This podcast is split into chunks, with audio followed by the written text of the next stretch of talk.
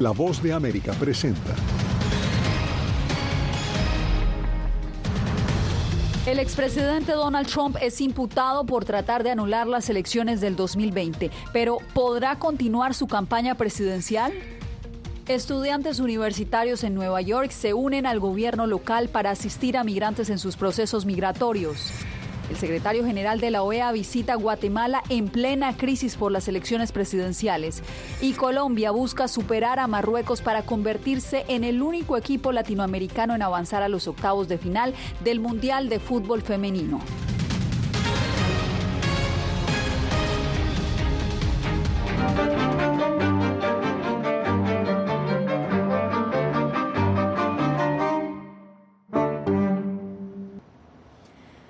Bienvenidos al Mundo al Día, soy Yasmín López. En menos de 24 horas, el expresidente Donald Trump deberá comparecer ante un juez en Washington, D.C.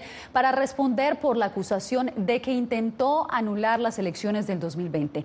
Los ojos del país están puestos en esta Corte del Distrito de Columbia, a donde fue citado el exmandatario este jueves, quien además busca volver a la Casa Blanca en el 2024.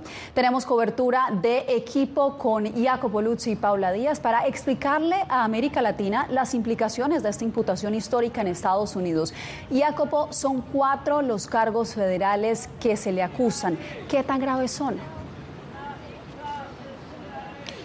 Yasmín, de alta complejidad son estos cuatro delitos de los que se acusa el expresidente Trump, especialmente porque tres de ellos hacen referencia a una conspiración para violar derechos fundamentales de los estadounidenses, como lo es el derecho al voto, además de una presunta, muy, muy importante palabra, presunta interferencia en el resultado de las elecciones.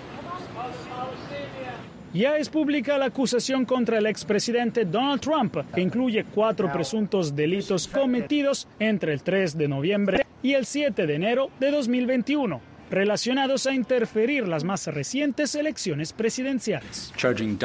Se acusa a Donald J. Trump de conspirar para defraudar a Estados Unidos, conspirar para la privación del derecho al voto y conspirar e intentar obstruir un procedimiento oficial. Esta se convierte en la tercera acusación formal en contra del ex residente de la Casa Blanca también aspirante a llegar de nuevo a la presidencia. El pliego de cargos es un documento de 45 páginas cargadas de evidencia, en la que incluso personas de su círculo más cercano le habrían sugerido aceptar su derrota. No es una cacería de brujas en el sentido de que la acusación solo acusa a alguien. La acusación tiene que convencer a estadounidenses comunes de que hay motivos suficientes para que se lleve a cabo una acusación. En repetidas ocasiones se ha hablado de co-conspiradores frente a estas acusaciones, por lo que expertos aseguran que nuevos nombres pueden sumarse al caso. Por su parte, el ex vicepresidente Mike Pence, quien ha sido llamado a testificar en contra de Trump y a través de medios legales ha intentado evitarlo,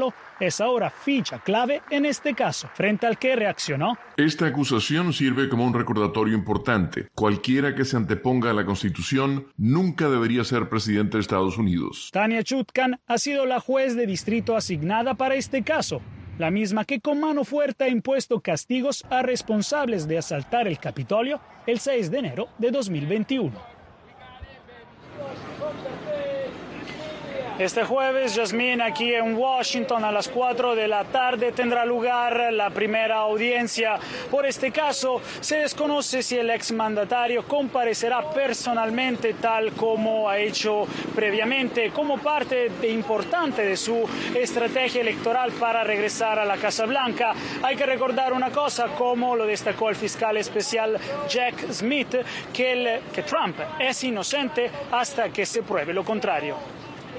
Jacopo, muchas dudas surgen en torno a esta tercera acusación contra el expresidente Trump porque no tiene precedentes. Es decir, nunca un exmandatario había sido acusado penalmente de abusar de su cargo y de obstruir la transferencia pacífica del poder aquí en Estados Unidos. Paula Díaz, la pregunta que muchos se hacen es, ¿puede Donald Trump postularse o posesionarse en el caso de que gane las elecciones como presidente aún si resulta culpable?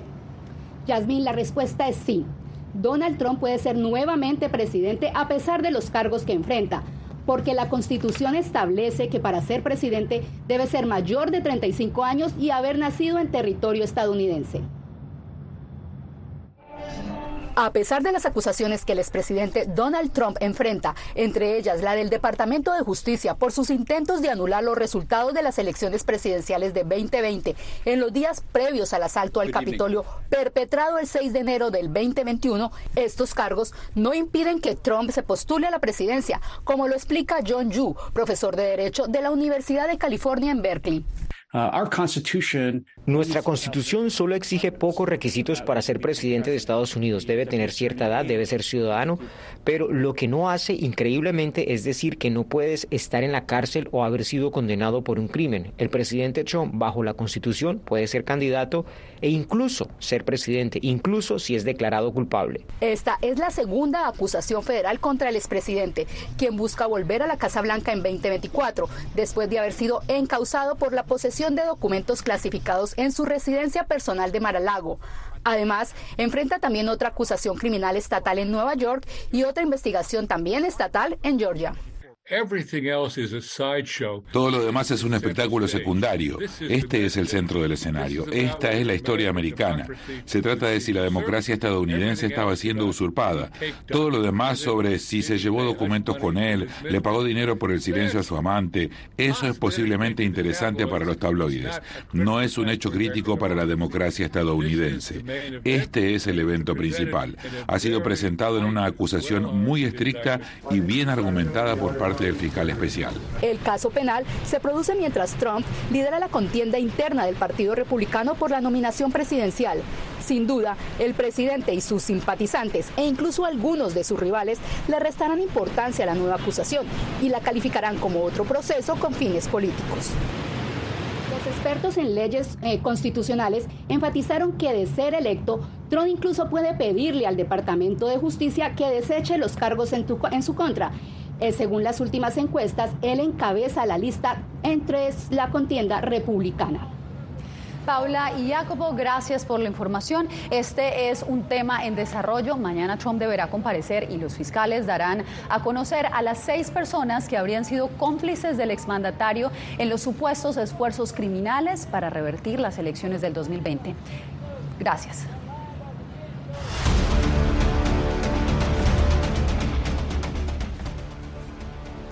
Mientras cientos de migrantes siguen durmiendo en las calles de Nueva York, este miércoles el gobierno de esa ciudad anunció que ahora estudiantes de derecho podrán asesorar a los recién llegados en sus procesos de asilo. Ángela González nos da los pormenores de la decisión. 500 migrantes diarios están llegando al Hotel Roosevelt en Nueva York, el centro de procesamiento designado, lo que deja en evidencia aún más la crisis humanitaria que atraviesa la ciudad. Y aunque se hacen esfuerzos para proveer la ayuda necesaria, no todos corren con la misma suerte. Hombres solteros tienen una espera más larga. Es una situación muy caótica, ¿ya? O sea, que se le ha salido de las manos al mismo gobierno estadounidense el abrir las fronteras para que ingresen todos, porque después no puede contener la masa. Migrantes con niños reciben ubicación casi de inmediato. Me recibieron desde el primer día que ayer llegué, me recibieron, me dieron hospedaje, ahorita me mandan a Bronx a estar, digamos, permanente. Además de buscar dónde dormir, casi todos los migrantes necesitan ayuda legal, por lo que la alcaldía anunció que se asoció con siete universidades públicas y privadas para que los estudiantes reciban créditos asesorando a los migrantes al comenzar el próximo año escolar. Las principales universidades de la ciudad se han comprometido a brindar asistencia legal para las solicitudes de asilo con estudiantes de pregrado y posgrado durante el otoño y van a patrocinar al menos tres días completos de clínicas. Esto amplía la red de asesoría legal para los migrantes y en teoría debería descongestionar los refugios. Desde el pasado mes de junio, la alcaldía ha ayudado con 13.000 solicitudes de asilo de los cerca de 90.000 migrantes que buscan obtenerlo. Ángela González, Voz de América, Nueva York. Algunos hispanos en Estados Unidos aseguran que no les alcanza, alcanza, el sueldo, esto a pesar de que la inflación ha bajado. Ellos dicen que se sienten impotentes ante el alto costo de vida. Laura Sepúlveda tiene los testimonios. Que se registrara una inflación del 3% en junio es buena noticia para la economía, pero la realidad es que esto no se traduce en un costo de vida más bajo. El hecho de que la inflación baje no quiere decir que los precios van a bajar. Los precios ya no van a bajar. Lo que va a pasar es que van a dejar de inflarse más. Para los expertos es claro, para que la economía se ajuste y sea equitativa es necesario un aumento en los salarios y de las pensiones, un escenario lejano para trabajos informales sin garantías de ingreso mensual y que son comúnmente ocupados por la población hispana. Hay una relación completamente estudiada en tanto al nivel de educación con el nivel de paga, acceso a trabajos que son parte del primary labor market, que no solamente son más estables, pero también ayudan a un nivel de vida eh, un poquito más, más holgado. Este tipo de, de personas empiezan a gastar más en alimentación y les, no les va a alcanzar para otro tipo de gastos.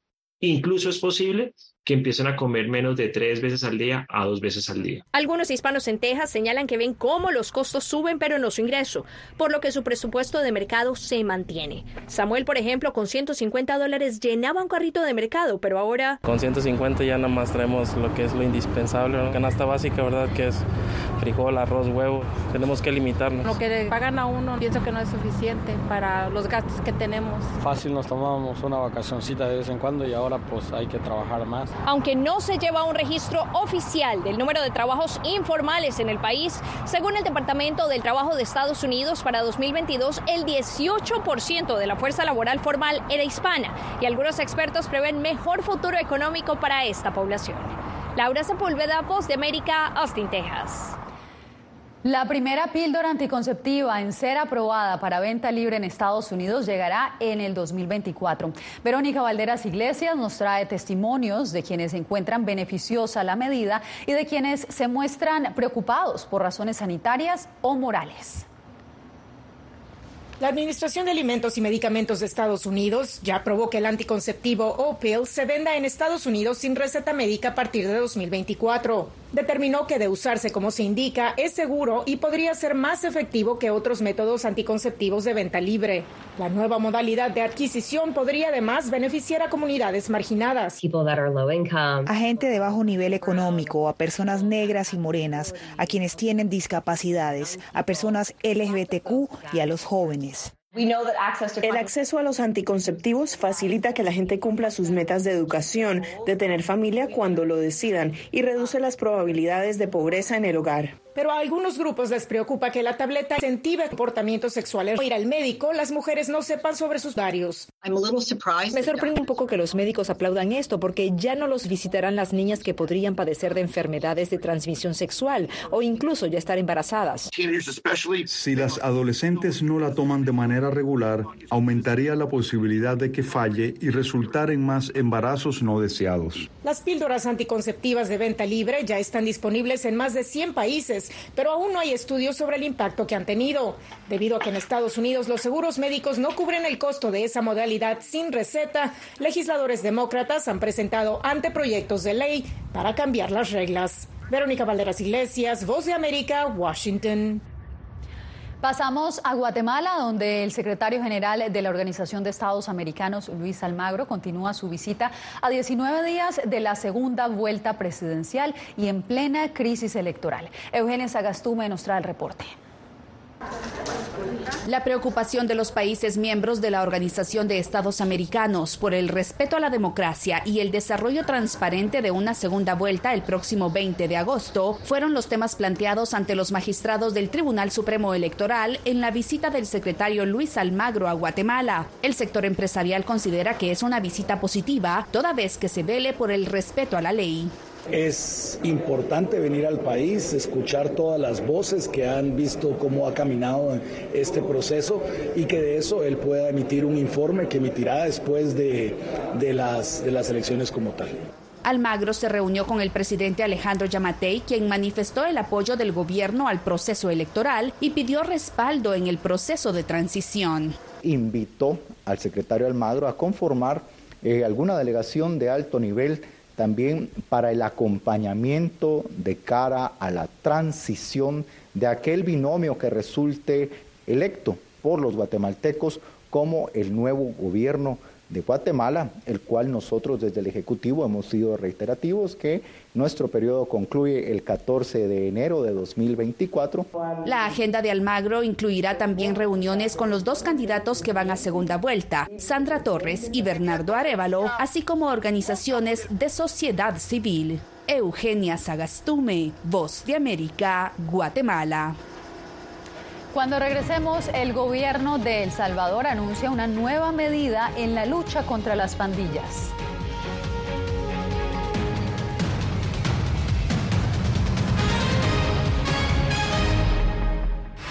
no he visto un peligro en la libertad de prensa. Periodismo, la prensa libre importa, una coproducción de La Voz de América y Telefuturo. El problema que se va acentuando se llama libertad de expresión. Disponible en vozdeamerica.com. Actualidad. Que la inteligencia artificial va a estar presente en nuestro día a día. Intentan sacarse de encima a trabajadores.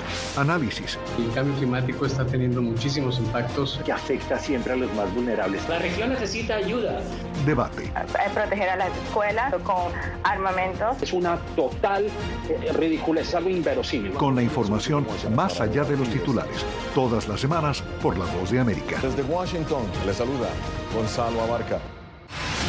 Creo que la cooptación de las instituciones es uno de los graves problemas que tenemos. Periodismo, la prensa libre importa, una coproducción de La Voz de América y Guatevisión. Una de las patas que sostiene la democracia debe ser la libertad de prensa. Disponible en vozdeamerica.com.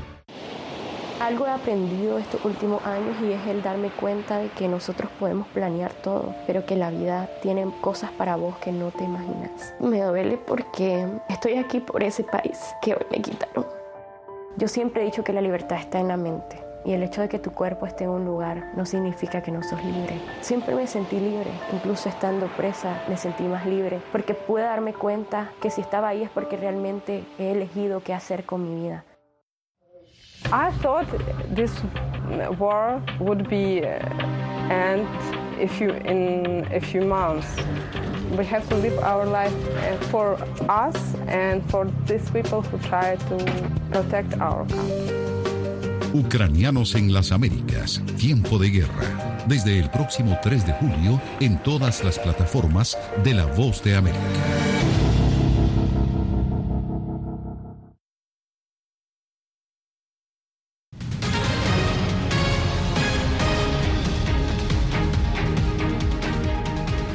Reacciones encontradas se han generado en El Salvador tras el anuncio del despliegue de un cerco militar de 7.000 soldados y 1.000 policías que ordenó el presidente Nayib Bukele en un nuevo esfuerzo para combatir las pandillas. El informe lo envía Claudia Saldaña.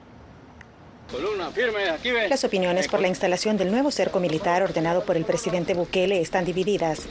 Algunas personas opinan que es necesario, mientras que otras rechazan la medida. Mire, el régimen está excelente excelente por la seguridad de todos. Va.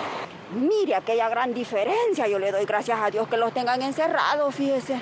Pero algunos analistas no piensan lo mismo. El abogado salvadoreño Wilson Sandoval tiene una postura crítica ante la medida. En la narrativa oficial, el tema de las pandillas está controlado, ¿no? Movilizar tal cantidad de elementos militares y policiales a un territorio que eh, no tiene reportes precisamente de acciones eh, delictivas, eh, algo no concuerda, ¿no? Para el analista político Jorge Villacorta, el cerco militar podría generar un efecto de temor en la población, a pesar de que el gobierno insista en que es una medida para su seguridad. En la práctica, lo que hemos visto en más de un año de esta aplicación del régimen es que las fuerzas militares y policiales no andan eh, deteniendo a saber cuáles derechos están vigentes y cuáles no. Y van con todo. Y eso genera obviamente en la población temor. El municipio de Cabañas tiene alrededor de mil kilómetros cuadrados de extensión. Las autoridades policiales reportaron hace algunos días el ataque a dos policías que resultaron heridos tras una presunta emboscada cuando operaban en esa zona. Claudia Saldaña, Voz de América, El Salvador. En Venezuela, activistas denuncian que la mala gestión de la industria petrolera ha generado un enorme impacto en el medio ambiente. Álvaro Algarra nos amplía la información.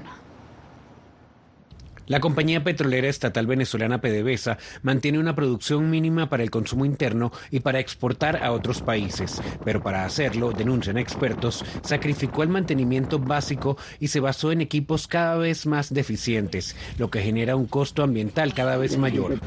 Sin embargo, los constantes derrames petroleros que nosotros hemos denunciado, que hemos documentado más de 18 derrames petroleros entre diciembre de 2020 y abril de 2023, eh, forman parte de la grave crisis que se está dando en el agua Maracaibo. José Ramón Delgado, actual director de la Fundación Caribe Sur, asegura que los complejos petroquímicos en esa zona del país y la constante incineración de gas generan una contaminación del agua y del aire.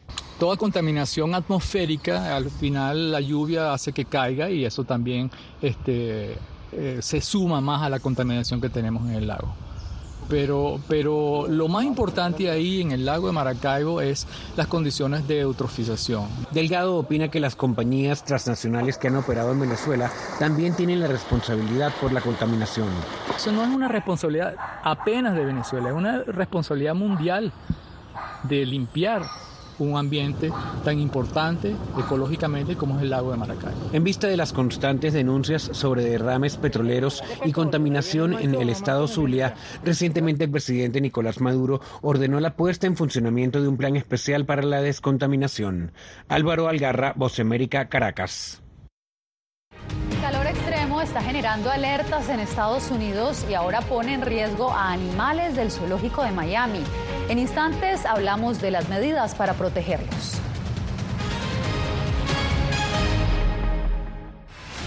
Creo que la cooptación de las instituciones es uno de los graves problemas que tenemos. Periodismo, la prensa libre importa, una coproducción de La Voz de América y Guatevisión. Una de las patas que sostiene la democracia debe ser la libertad de prensa. Disponible en voceamerica.com. En tiempos de cambios, cuando el mundo parece incierto y lo que escuchamos no refleja lo que vemos, buscamos la verdad. A través de la pantalla de la... Cuando nos cuentan solo una parte de la historia, perdemos la confianza.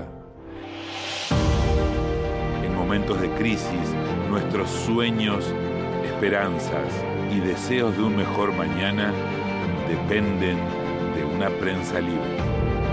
En La Voz de América te traemos las historias que la gente se arriesga a ver. Conectamos el mundo y lo unimos con la verdad.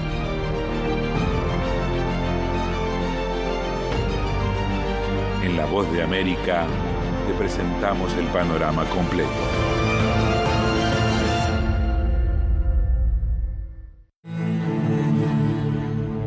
I shoot uh, like six or eight feature films, like executive producer, like producer. And uh, I work with uh, Netflix, with Bollywood, with Hollywood. And now I don't have anything. Ucranianos en las Américas. Renacer en Panamá. Una producción especial de La Voz de América. Disponible en todas nuestras plataformas.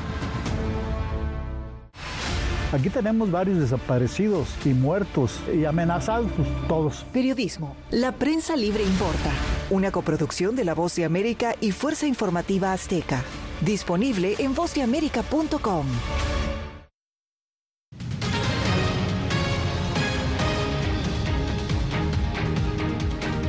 La ola de calor está entrando en su tercer mes con temperaturas muy elevadas a lo largo de la costa del Golfo. Justamente pues, José Pernalete nos informa que en Miami el zoológico está adoptando medidas para proteger a las diferentes especies que habitan en este lugar.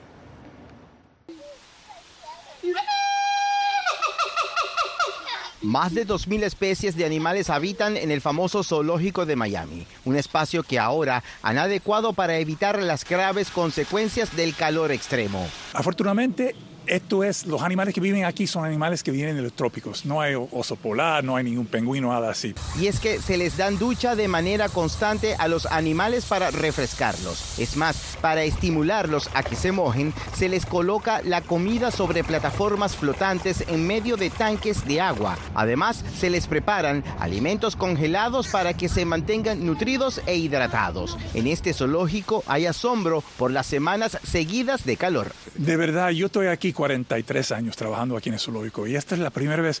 El calor extremo recientemente registrado en el sur de Florida no solamente afecta a los animales del zoológico de Miami, sino también a quienes se dedican a cuidarlos. Conversamos también con Melissa Rosales, una de las 500 personas que trabajan en el zoológico. Reconoce muy bien la ansiedad de los animales cuando están sofocados, pero admite que ahora el personal que acá trabaja debe protegerse del impacto de calor. Que estemos tomando descansos cuando nos hace falta. Gracias a Dios tenemos un par de edificios que tienen aire acondicionado o carros que tienen aire acondicionado. Nos sentamos 10, 15 minutos a relajarnos un ratico y después salimos a trabajar otra vez.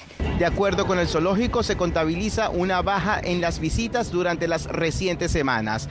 Aunque aún está vigente la temporada de vacaciones escolares, pocos amantes de la naturaleza se atreven a enfrentar estas altas temperaturas. José Pernalete, Voz de América, Miami.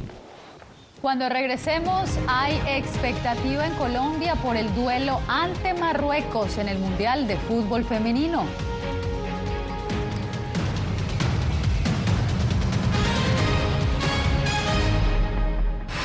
no he visto un peligro en la libertad de prensa. Periodismo, la prensa libre importa, una coproducción de La Voz de América y Telefuturo. El problema que se va acentuando se llama libertad de expresión. Disponible en vozdeamerica.com. Actualidad. Que la inteligencia artificial va a estar presente en nuestro día a día. Intentan sacarse de encima a trabajadores. Análisis. El cambio climático está teniendo muchísimos impactos. Que afecta siempre a los más vulnerables. La región necesita ayuda. Debate. Proteger a las escuelas con armamentos. Es una total eh, ridiculez, algo inverosímil. Con la información más allá de los titulares. Todas las semanas por La Voz de América. Desde Washington, le saluda Gonzalo Abarca. Creo que la cooptación de las instituciones es uno de los graves problemas que tenemos. Periodismo, la prensa libre importa, una coproducción de La Voz de América y Guatevisión. Una de las patas que sostiene la democracia debe ser la libertad de prensa. Disponible en vozdeamerica.com. Algo he aprendido estos últimos años y es el darme cuenta de que nosotros podemos planear todo, pero que la vida tiene cosas para vos que no te imaginas. Me duele porque estoy aquí por ese país que hoy me quitaron. Yo siempre he dicho que la libertad está en la mente y el hecho de que tu cuerpo esté en un lugar no significa que no sos libre. Siempre me sentí libre, incluso estando presa me sentí más libre porque pude darme cuenta que si estaba ahí es porque realmente he elegido qué hacer con mi vida. I thought this war would be uh, end if you in a few months. We have to live our life uh, for us and for these people who try to protect our country. Ucranianos en las Américas, tiempo de guerra. Desde el próximo 3 de julio en todas las plataformas de La Voz de América.